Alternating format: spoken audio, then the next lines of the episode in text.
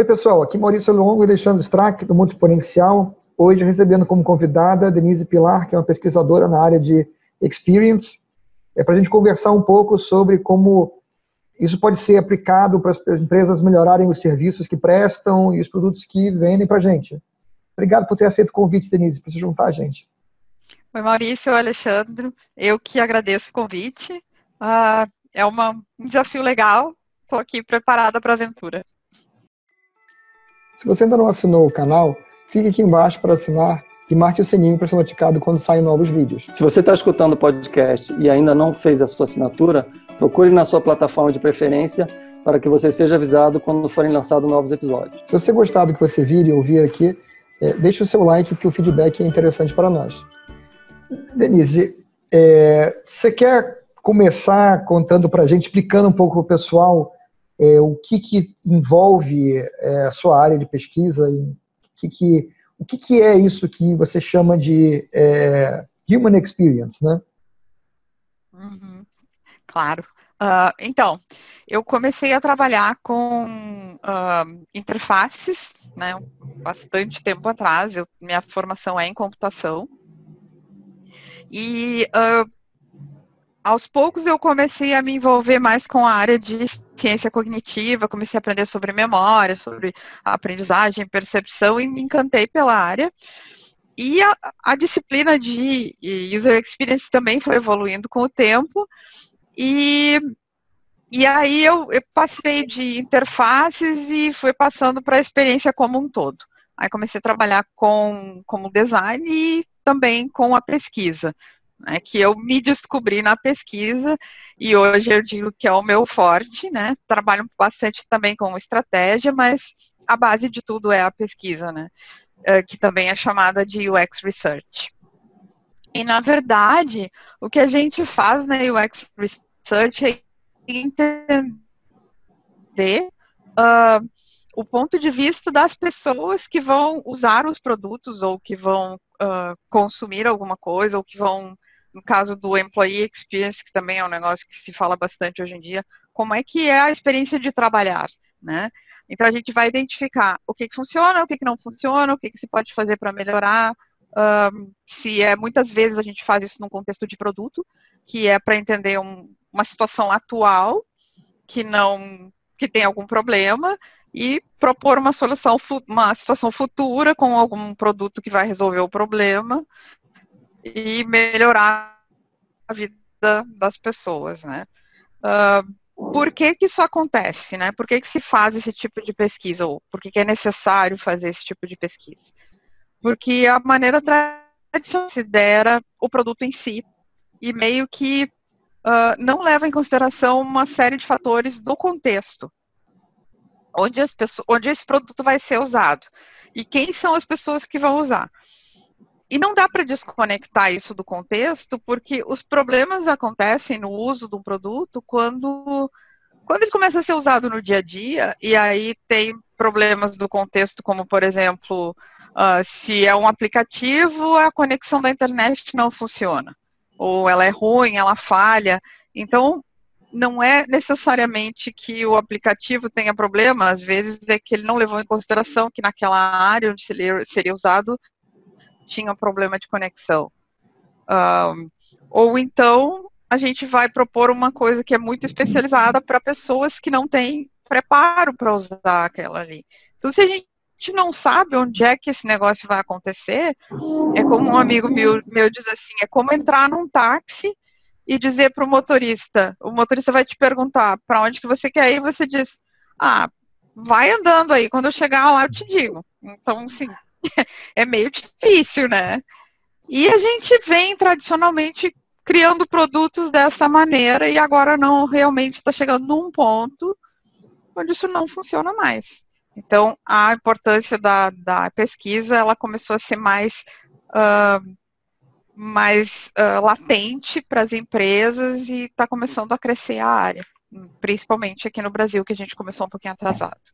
Denise, qual é a diferença disso para design? Ou seja, na verdade, hoje acho que design passou a ser muito valorizado também, né? Ou seja, é, e, e eu acho que talvez haja uma confusão entre o design e a experience em si, né? Porque você começou a ah, vou procurar um designer e especialista em UX e, ou seja, e aí as pessoas eu acho que confundem um pouco o que é essa questão da, da, da experience, que como você falou, é, é um, um, entendimento real da jornada das pessoas com alguma coisa, seja um serviço, seja um produto, como é que eu lido com esse negócio quando tenho que usá-lo na, no contexto real, ou seja, no meu dia a dia, seja na, no momento em que eu tenho que usar aquele produto ou serviço. E como que isso diferencia um pouco do que é o design, que eu entendo que o design talvez esteja um pouco antes e o experience um pouco depois, ou pode ser que eu também não entenda é, bem. Eu, eu acho que, na verdade, a experiência começa bem antes.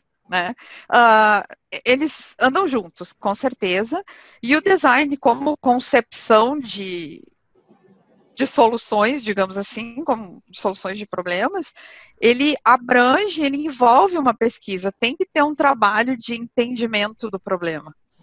Né? A, a questão é que uh, não sei se isso é uma, é uma limitação humana ou se é da nossa uh, convivência com a tecnologia, quando a gente te, toma consciência de um problema, a gente já quer sair resolvendo.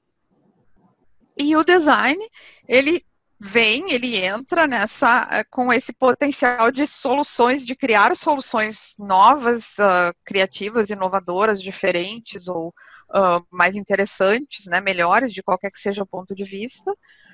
Só que o, o design só vai ser bom se ele estiver resolvendo o problema certo ou se ele estiver resolvendo um problema que é problema, né? Porque a gente vê hoje que se a gente olha para para nossa primeira impressão do problema, muitas vezes a gente vai tratar um sintoma e a causa real do problema ela, ela segue ela segue viva lá por trás, né? Então o problema vai voltar a aparecer de uma outra forma.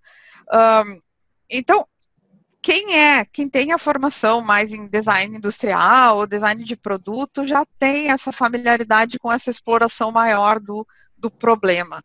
Mas um, quem é mais de design gráfico, que muitas vezes as pessoas confundem, quando se fala em design, pensa só na interface e só na parte gráfica mesmo, né? Só na, em cores, em deixar bonito, né? Uh, design, essa parte, ela, ela é importante também, ela tem a sua importância, mas essa vem mais para o final.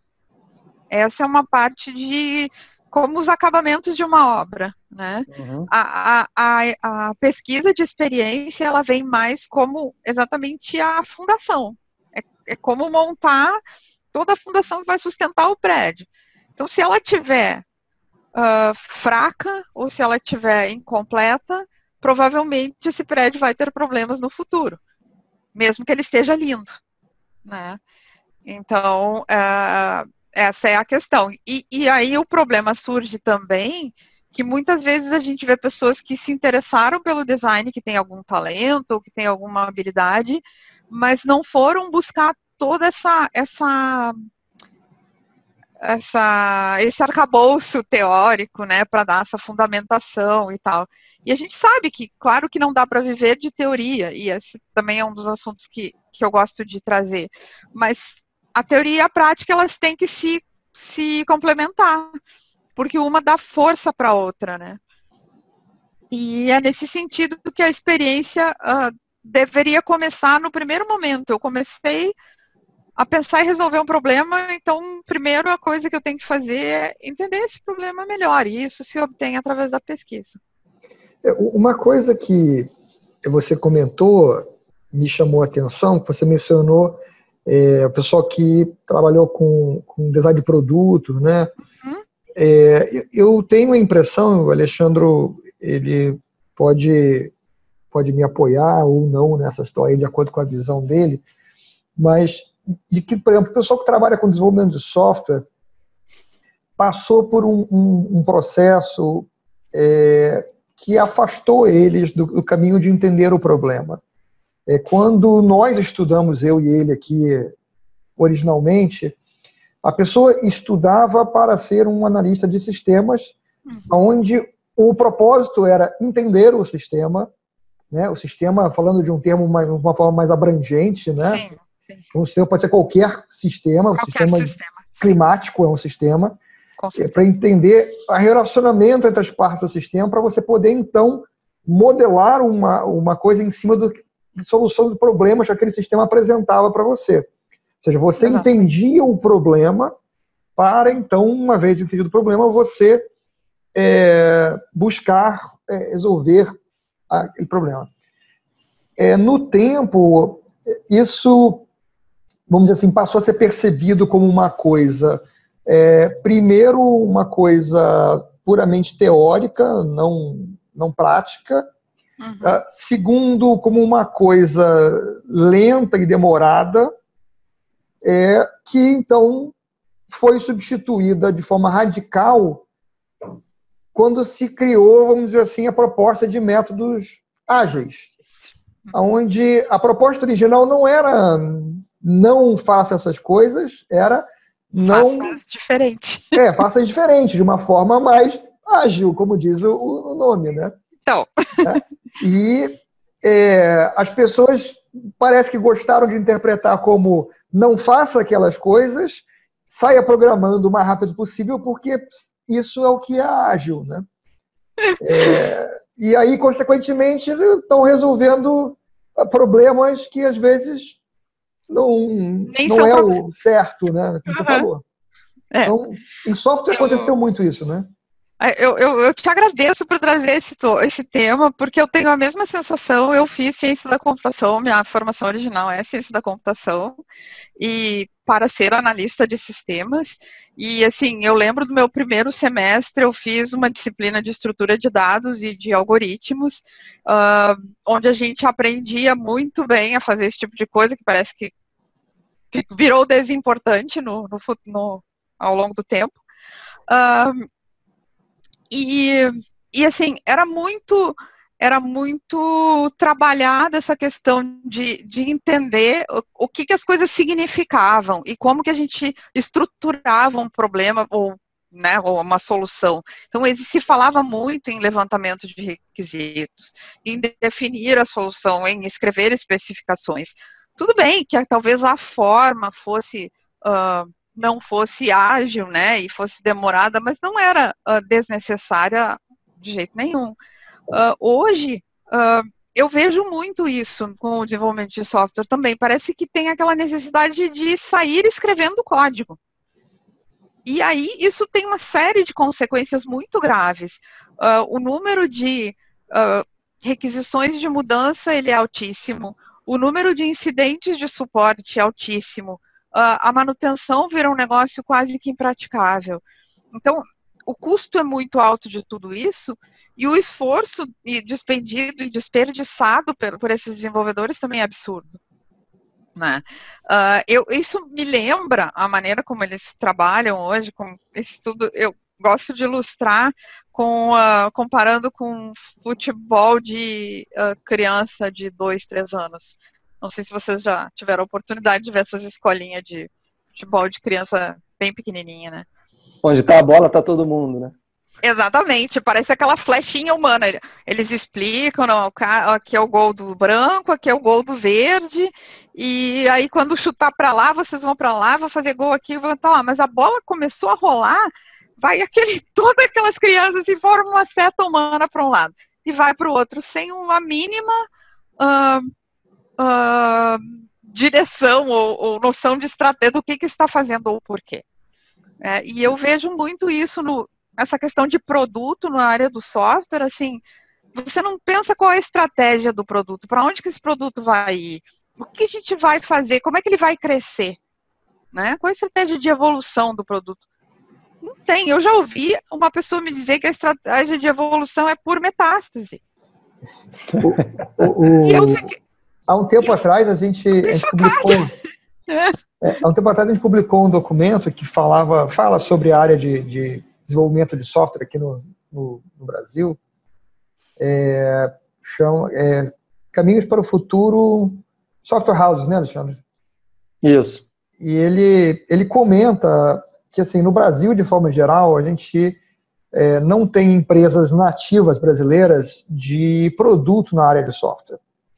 A é, gente tem empresas de serviço que acreditam ser empresas de produto é, que a, a, falam, vamos dizer assim, que vendem produtos, mas que na verdade vendem serviços disfarçados de produtos, uhum. independente de, de, como elas queiram chamar, porque é, é, é, muito raro no Brasil você encontrar uma empresa brasileira aonde você vai ver uma pessoa explicar para o cliente de que determinada coisa o produto dela não faz.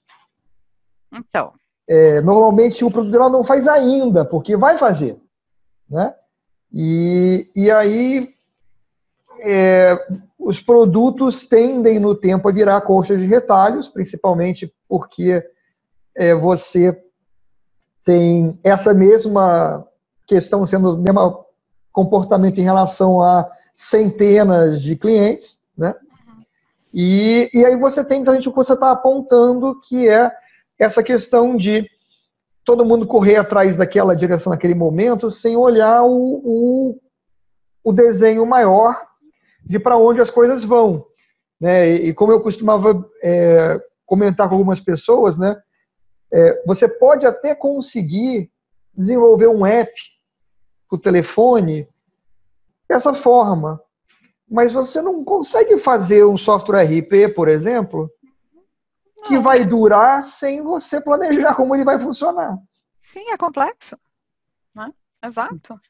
E então, assim, é, é, é, muito interessante que, embora nem todo mundo precise ter essa visão de, do todo, é, é o que eu chamo de cultura GPS, tá? As, as pessoas, eu só sei onde é que é a próxima curva que eu vou fazer. Eu não sei em que bairro eu me encontro. Eu não sei em que cidade eu me encontro, qual é a cidade vizinha. Então, alguém tem que ter esse mapa, meu Deus do céu, para algum produto. E eu acho que a gente tem, claro que tem influências da tecnologia, né, e da, da de todo o movimento cultural no mundo, mas existe um peso forte da nossa cultura brasileira, uh, que é uh, de de dar assim quer dizer, não é só nós, da nossa cultura e da maneira como a gente faz as coisas, mas a gente pergunta muito o que, que o cara quer, o que, que o cliente quer, e eu vou fazer o que ele quer. Ou eu tenho uma dificuldade para dizer que, que pode ser feito de uma forma diferente, porque existe aquela necessidade de agradar, né? E, e aí a gente já sai acreditando que tudo que ele está falando, ele acredita para começo de conversa que ele saiba o que ele quer o que ele precisa. E nem sempre é o caso. E é por isso que a gente precisa pesquisar, a gente precisa observar, a gente precisa uh, entender como é que as coisas realmente funcionam na prática, para entender que às vezes o que o cliente nos traz como sendo um problema é apenas um, um efeito colateral. Né? E se eu entender o todo ou por que, que aquilo realmente é um problema para ele, eu tenho condições de fazer uma proposta de solução que efetivamente resolva esse problema, mesmo que não no, imediatamente, né? A gente pode criar um, um planejamento, um roadmap para esse produto, para esse sistema, para essa solução, né, como for. Como, por exemplo, que você deu um sistema complexo, uh, não se pode pensar da mesma forma que se pensa um aplicativo mesmo que os dois sejam uh, soluções de software, existe um, tem que existir uma estratégia diferente. E, e, e, essa coisa de querer usar um tamanho único, fazer tudo da mesma forma, não funciona. E a é, gente eu, é, problemas por isso, né?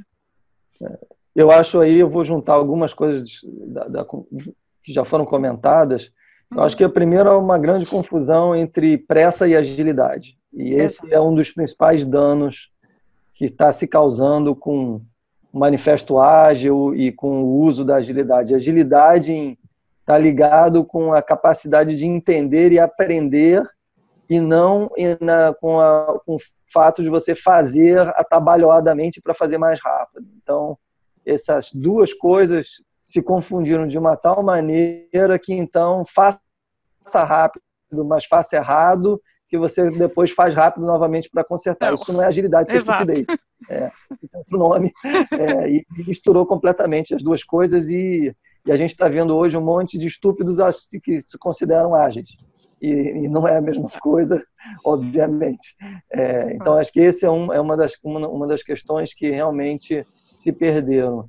E a segunda coisa que eu acho que, que também é importante a gente falar é que muitos dos criadores de produtos no Brasil, como o Maurício comentou e você também corroborou, é o fato de que o produtor parece que ele está muito mais interessado em obter o faturamento pela entrega de um produto, mesmo que ele não atenda a sua necessidade, do que alguém que tem um propósito de resolver um problema. E Exato. esse problema, ele normalmente, a menos que ele seja um problema muito simples, ele é multifacetado, porque dependendo do contexto, ele se revela de uma forma que talvez você não considerou ao desenhar a solução inicial, mas ela apareceu porque você não foi tão a fundo e aqui o contexto de alguém demonstrou que você desconsiderou outras possibilidades. Então, como você falou, apresenta-se aí um roadmap para ir resolvendo essas situações, porque fazem parte ainda da solução daquele tipo de problema. Isso é diferente da customização ou do ajuste que está ligado à irresponsabilidade de eu querer ajustar qualquer produto ou serviço a um anseio do cliente que, na verdade, não tem aquele problema para o qual eu imaginei a solução que eu criei. Né? Ou, ou até como a Denise colocou antes, é, a incapacidade ou o desejo de não dizer o não quando o não é necessário. Vou, vou, vou dar um exemplo prático. Em uma determinada circunstância, me vieram apresentar uma alteração que precisava ser feita num produto. Aí eu perguntei, é estranho isso, o produto não, não tem essa opção. Não, não tem. Mas nas 1.400 empresas que usam o software, nunca foi um problema? Não, todas as 1.400 trabalham ao contrário do que, do que essa empresa está pedindo. Eu falei, perfeitamente. Então, vamos conversar com essa empresa que essa não é a forma de fazer. Não, mas eles querem fazer. Eu falei, olha só, vamos entender melhor. Esse produto é usado por 74% do mercado e todas essas empresas trabalham desse jeito. Essa empresa quer trabalhar exatamente o contrário e é a única no país que quer trabalhar o contrário e nós vamos alterar o software para poder fazer de duas formas o negócio, que é 1.400 caras trabalham de um jeito e um cara acha que tem que trabalhar do jeito. Alguém já questionou se o cara não está pensando em alguma coisa errada ou que ele não foi orientado a parametrizar o software da forma correta? Então, é, caso, né? É ninguém questiona. Esse é, esse é um grande problema. Não se questiona. Não se, não, a gente faz, ah, desculpa, a gente faz trabalhando com muitas suposições. O, o, a nossa criação de produto, primeiro que a gente toma como verdade tudo que o cliente fala sem investigar as reais uh, condições ou as reais razões pelas quais ele está trazendo aquele problema, né, ou aquela situação.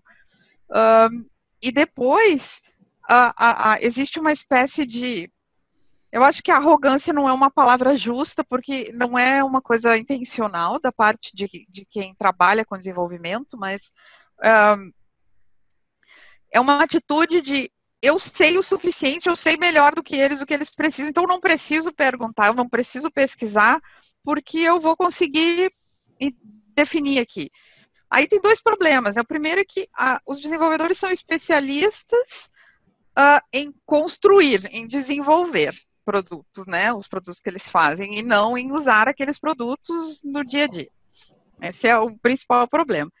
E outro é que eles pensam de maneira diferente.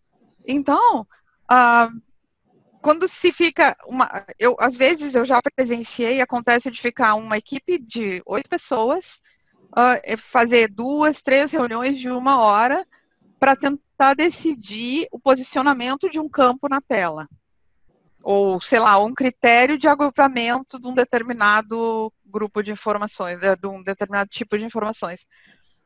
E aí fica, ah, porque eu acho isso, porque eu acho aquilo, porque na minha opinião isso, na minha opinião aquilo. Aí você entra e pergunta, né? Porque pesquisador, a, a especialidade do pesquisador é fazer perguntas, né? Fazer o quê? Porque eu me achei na vida o dia que comecei a fazer pesquisas, porque desde criança eu sou aquela pessoa que vive perguntando, perguntando, perguntando, né? É, e aí você pergunta, com base em que é, é, é, essa sua opinião? E aí as pessoas ficam perplexas. Como assim? Né? Já me aconteceu dizer, não, uh, da onde saiu essa sua opinião? Por que, que você acha isso, né? Você já viu isso acontecendo? Já usou essa coisa? Alguém te falou alguma coisa? Da onde, né? Quero entender. Aí fica aquele silêncio fúnebre, assim, sepulcral, e, e não se faz nada, porque as pessoas. Imagina, oito pessoas, ou cinco que seja, em três horas, parados, discutindo uma coisa que eles não têm condições de responder. Eles não, não têm essa, essa, essa informação para dar. Se, se tivesse sido feita a pesquisa, essa informação estaria já disponível. Então seria economizado. É, aí que entra a história da que agilidade é essa, né? Que eu vou, eu não vou pesquisar para não perder tempo, entre aspas, mas eu vou gastar três horas de 15 pessoas lá para ficar uh, tentando adivinhar uma coisa que eu poderia ter feito na pesquisa. Então, assim, eu acho que é, um, é bem profundo e envolve uma série de, de reflexões que eu não sei se, se são feitas ou se, se uh, nessa pressa de fazer as coisas a gente foi né, deixando de lado coisas que antigamente a gente até fazia, talvez não da melhor forma, mas fazia. É, eu acho que aí tem duas questões, como você falou, né? Tem a questão prévia, né, da hora que você está construindo alguma coisa, como você está colocando Sim. bem, ou seja, da pergunta e da análise mais profunda é, antes de sair simplesmente construindo.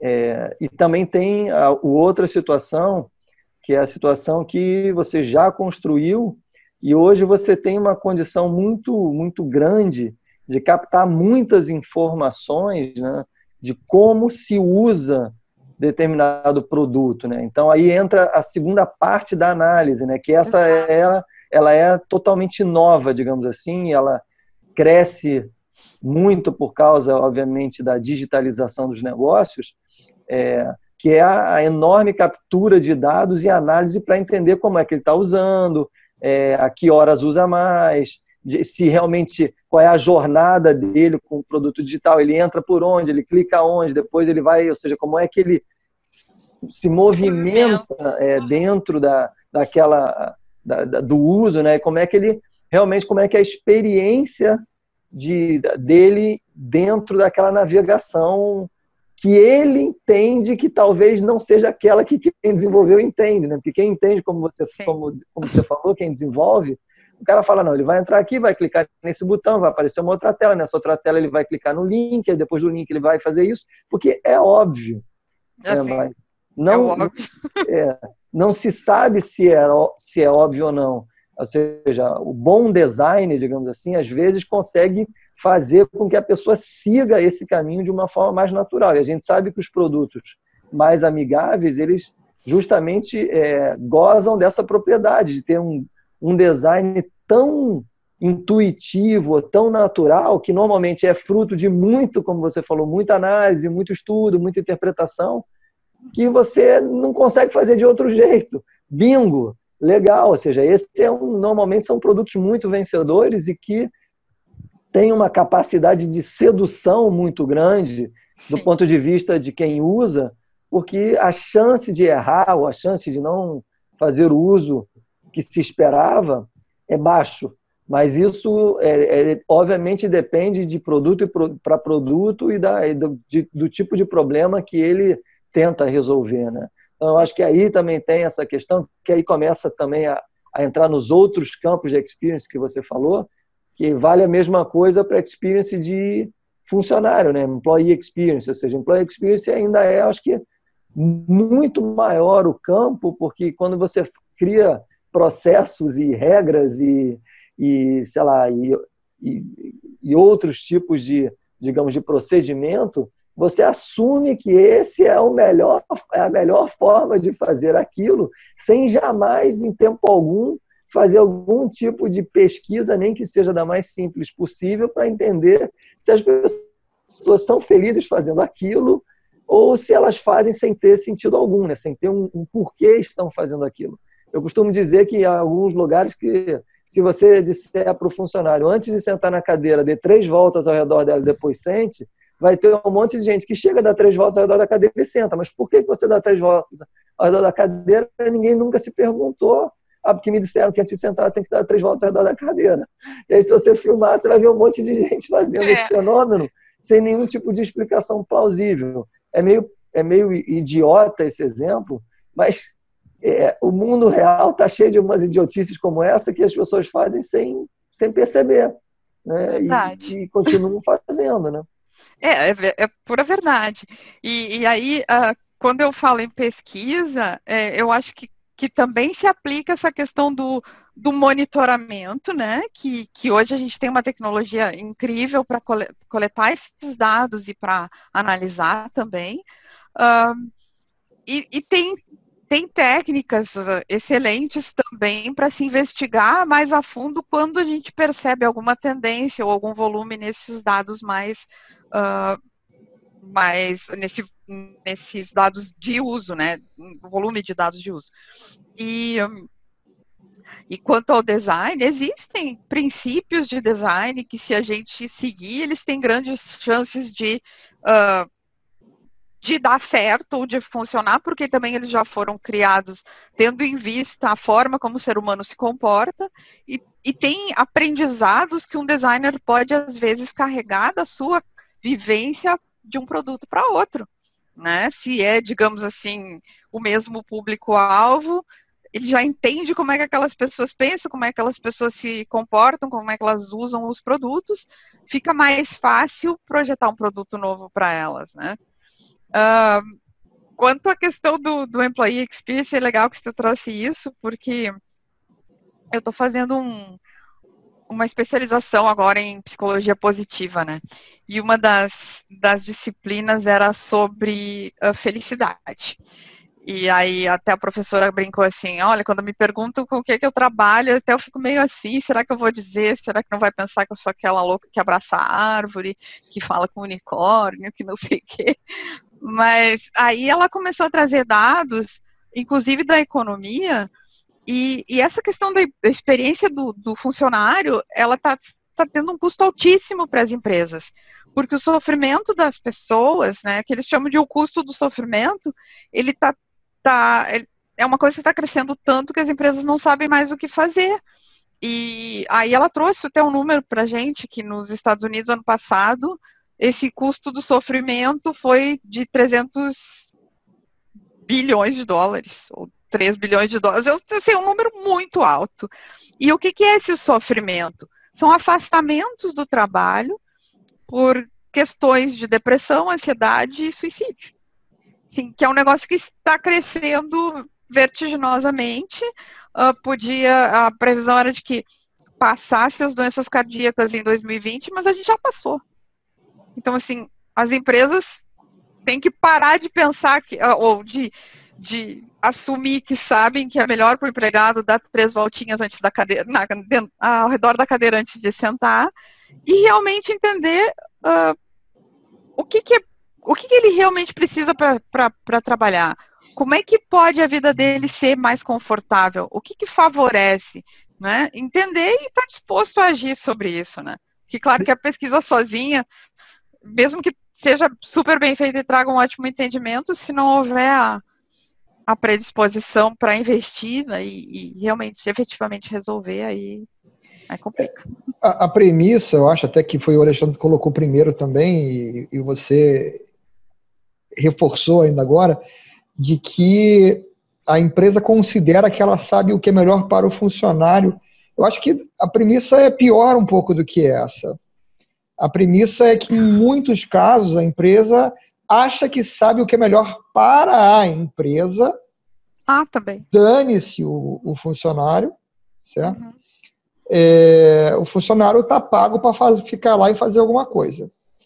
É, e aí, nesse ponto, é que entra a questão de a empresa acha que sabe, porque na realidade, não, não leva em consideração a perda de produtividade do próprio funcionário enquanto está lá, uhum. nem está afastado porque já está passando mal, mas ele está lá e ele não está sendo produtivo, uhum. porque ele está se sentindo é, aviltado, ele está se sentindo é, vamos desmotivado, vamos dizer assim. É, é um termo genérico, mas existem coisas que, assim, você está pedindo para o funcionário fazer uma coisa que ele sabe que vai dar errado e que se ele não fizer, o culpado é ele, porque a coisa não deu certo, mas se ele fizer também, provavelmente vai ser não ele. Não tem saída.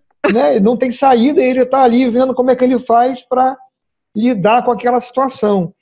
Então, até por esse lado, vamos dizer assim, existe uma, uma falta da, da percepção de como estas coisas não fazem sentido de negócio. Aquele sentido que as pessoas acham que faz, não faz na realidade porque não estão sendo levados em consideração fatores que, que são diretamente ligados a isso, mas não são imediatamente evidentes, vamos dizer assim. Ou contrariam aquilo que é uh, vamos chamar de conhecimento tradicional, né, ou que é largamente praticado. Né, e as pessoas sempre têm o receio de falarem contra aquilo que os outros estão fazendo, porque os outros olham em volta, os outros estão fazendo, se eu fizer igual, estamos todos errados juntos. É, né? é, aquela história do barquinho, né, que você mostrou outro dia no outro vídeo lá, que eu me encantei por aquele, aquela metáfora. Ah, mas sempre fizemos assim, né? Exato. É. E, e eu acho que isso também tem muito, muito de cultura, né? Porque, eu, não, claro que não é uma coisa que os outros países também estão imunes, mas no Brasil existe muito essa questão da hierarquia, da distância do poder. E da verticalização e se acredita que o funcionário tem que estar fisicamente ali para, né, e tem que estar ali e eu tenho que estar olhando e vendo o que ele está fazendo, senão ele não vai trabalhar. Tenha muito do controle. E o controle é, é, é inversamente proporcional à confiança, né? A confiança, uh, na verdade, a empresa, ao controlar o, o funcionário, ela está provocando uma série de, de sensações nele que mesmo que ele fique ali, isso vai ter um custo, né? De alguma forma. Ou ele vai fazer corpo mole, ele não vai trabalhar efetivamente as, todas as horas que ele estiver ali, ou ele vai fazer as coisas, né, dependendo da pessoa, claro, vai fazer o melhor que puder, mas se ele, se ele violar as suas próprias, os seus próprios valores, eu, eu tenho certeza que isso está errado, e que não, não vai funcionar e eu preciso fazer mesmo assim e o culpado vou ser eu, a gente está colocando a pessoa numa situação horrível de estar. E isso não pode dar lucro, entendeu? É, é, é aquela história, a empresa acha que sabe gerir a si própria para crescer, para dar mais lucro, mas isso, isso é contraproducente, não é inteligente a tratar o funcionário dessa forma, porque ele não vai ser não vai não conseguir produzir o que a gente gostaria que ele produzisse, o que ele até poderia, né? É, e se a gente pegar hoje com um grande desafio, que, que um dos maiores desafios que a gente é, tem enfrentado, todas as empresas estão enfrentando, na verdade, que é a questão de encontrar e reter talentos, ou seja, prestar atenção na experiência que você entrega para os seus funcionários, ou não gosto muito da palavra funcionários, porque na verdade a gente está numa economia tão mais ampla é.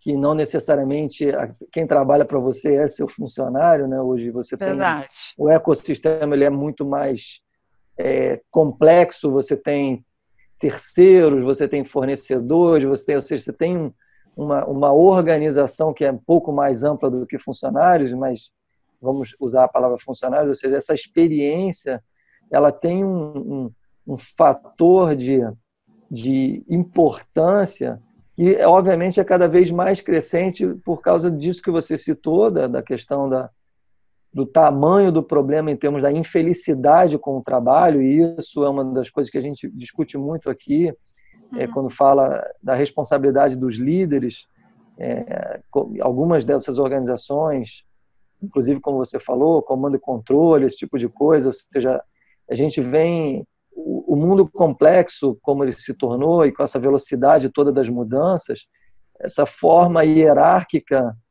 ela não, não, não ela não, ela não tem dado resultado e não vai, vai dar cada vez menos, menos. resultado porque não tem mais essa, essa história de que alguns sabem e outros não sabem, né? Ou eu estou mais para cima na pirâmide porque sei mais do que quem está abaixo de mim. Ou seja, essa troca, ela, ela, ela, ela mudou e é muito importante que as empresas comecem a olhar isto do ponto de vista da experiência que entregam, porque a experiência que você entrega, o que você está buscando, é a que você vai receber. É, e, e, e ela pode, você pode até recebê-la mascarada, mas ela, você consegue tirar a máscara analisando, como você falou, é, os detalhes do que está acontecendo, né? o que, que tem em volta disso, enquanto que esses humanos estão percebendo e como é que eles estão devolvendo isso, porque o, o resultado para a companhia é o resultado da soma dessas experiências, não tem é, uma pessoa jurídica é a soma das pessoas físicas com as experiências que elas estão entregando ali, né? É. É, e a gente também não pode assumir que eu acho que isso, tanto na, na, na, concepção de produtos como na gestão de pessoas, a gente vê muito uh, a, a, definição das técnicas e dos métodos e das práticas em geral, como se a gente partisse do pressuposto que as pessoas são perfeitas. Só que pessoas perfeitas não existem. E, e aí, no dia a dia, vai ter a pessoa que o dia vai estar com dor, ela vai ter um problema com a família, ou ela vai ter uh, tido algum, algum conflito. Uh, problemas acontecem e as pessoas não. Não existe deixar o problema lá fora para vir para o trabalho. Então, se eu não olhar a pessoa como um ser completo, eu vou ter problemas também, né? E é basicamente isso que a gente vem, uh, eu, eu empresa, né, não olhar para o meu colaborador, que é uma palavra que é. talvez um pouco mais melhor que, que funcionário, uh, como uma pessoa completa e não entender a situação que ele está, eu obrigá-lo a ficar ali quando ele tem a mãe doente, ele vai ficar, mas ele vai ficar de corpo presente, né? Ele não vai, uh, ele não vai ter condições emocionais de, de produzir. Né? Então, é, é, é, é importante esse olhar mais completo, mais holístico, porque todo mundo ganha. É o que você falou, não tem eu estou lá em cima, eu estou aqui porque eu aprendi mais, eu sei mais que você, e você tem que fazer como eu digo que é para fazer. Não, o mundo é muito mais dinâmico, a gente está todo mundo aprendendo junto todos os dias. Eu posso posso sim compartilhar contigo o que eu já vivi, o que eu já aprendi, mas eu também posso aprender com a, a tua a tua energia, com a tua criatividade, com as tuas tuas experiências, por mais que sejam diferentes, né? Então, é... Eu eu acho que só essa só essa parte, vamos dizer assim, do employee experience dá um um outro programa desse aqui para a gente explorar esse negócio mais a fundo, porque eu acho que é uma área onde as empresas estão sendo muito penalizadas de uma forma que elas não percebem, como você colocou. É, eu, eu acho que a gente, por hoje, a gente pode ir encerrando por aqui, é, mas já fica o, o convite, Denise, para a gente fazer uma outra gravação no outro, no outro dia com esse foco, é, mesmo, vamos dizer assim, das pessoas ah, dentro da, das empresas, né, dessas experiências, que acho que é um, um, um tema riquíssimo também para ser bem explorado, não? Sim, ele está ficando, está crescendo em importância, né? Inclusive a, conosco, atualmente na nossa sociedade e no nosso contexto econômico e social, então é, é, é um tema bem relevante, com certeza. Mas é, é, é, isso exatamente. Eu concordo. Acho que esse é um assunto. Ele é um dos assuntos que mais está começando a surgir dentro dos recursos humanos, então acho que vale a pena a gente, em algum momento futuro, fazer um programa dedicado à Employee Experience. É, e eu realmente acho que a gente conseguiu abordar hoje aqui as questões principais da, de como olhar né, para a questão da, da experiência, seja antes ou depois, e como que isso tem afetado é, o resultado dos produtos e serviços que surgem, como que nós lidamos com, com eles, né? Porque é, sempre vem aquela discussão de eu, enquanto cliente, é que, é que estou demandando essa mudança, é, e, e, mas as pessoas não conseguem entender até onde isso, isso, isso vai, né? E aí, ou seja, até onde que é rica a, o envolvimento de pessoas que se dedicam a esse estudo, ou seja, a, entender a experiência e a dizer tem que ir por esse lado aqui ou vamos por esse lado porque resolve melhor o problema e faz com que a percepção, que no fim das contas o que interessa é a percepção. Exato. Se a percepção for ruim, todo o resto não serviu para nada. nada. É, então, acho que a gente conseguiu passar aqui os principais é, questões. E eu quero te agradecer muito por você ter aceito o convite, ter enriquecido o nosso, o nosso debate aqui. E, e, como o Maurício falou, você não vai escapar, porque a gente vai atrás de você agora para outros assuntos de experience, dado que Obrigada. é um assunto que você gosta e, e tem se dedicado, é uma pesquisadora no, no, no tema e enriquece as nossas conversas aqui com um olhar que nós tentamos trazer, mas que não nos dedicamos é, ao nível de profundidade que você faz. Muito obrigado. Eu que agradeço, foi muito legal. Uh, me, me, peço desculpas de alguma forma por ter sido meio minha primeira experiência com vocês, assim, então, né, a gente não foi, foi bem espontânea mesmo, mas foi muito legal, muito divertido e eu estou à disposição. Obrigada. Obrigado, Denise. A ideia é sempre essa. A gente nem sempre consegue fazer quando estamos só nós dois, mas a ideia é sempre tentar fazer um, uma conversa informal e, e, e ser é um bate-papo mais, é, é, mais, mais natural possível, com uma câmera é, na frente. É, é, não, mas é legal, porque as pessoas gostam de ver, fica, fica verdadeiro, né? E essa, é, essa eu acho que é a, a mágica desse tipo de, de bate-papo, é muito legal. E eu então, valeu. obrigado. Valeu, obrigado. Legal, então, gente. Um abraço. Ficamos por aqui, tchau. então. Obrigado. Um abraço. Tchau, tchau.